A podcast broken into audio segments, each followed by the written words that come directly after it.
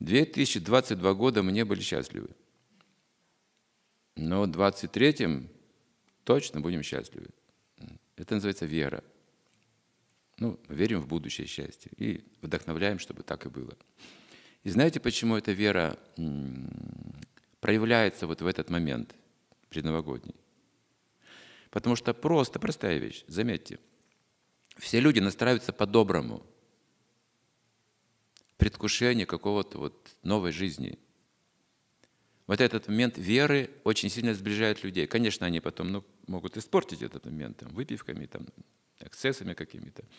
Но вот предновогоднее настроение – это действительно момент пробуждения какой-то веры. Может быть, неосознанной веры. И люди становятся добрыми, поздравляют на улицах друг друга, начинают танцевать с друг другом, знакомиться. Так чисто, знаете.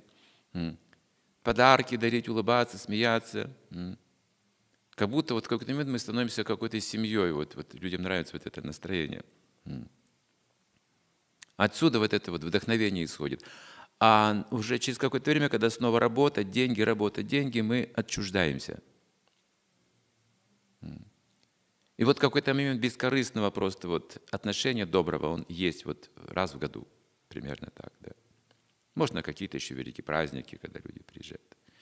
Тоже вот это настроение праздника, оно может их сделать такими вот счастливыми.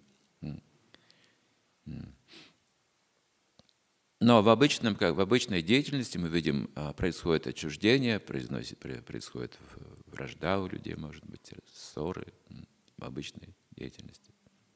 Итак, вот эта обычная деятельность должна стать необычной, приносящей счастье.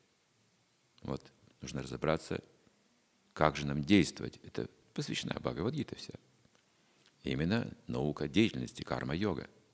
Деятельность в сознании Кришны – то есть мы тоже должны заниматься деятельностью, но в другом сознании.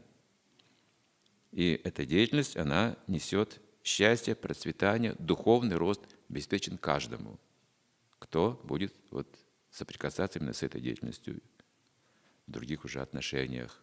Hmm.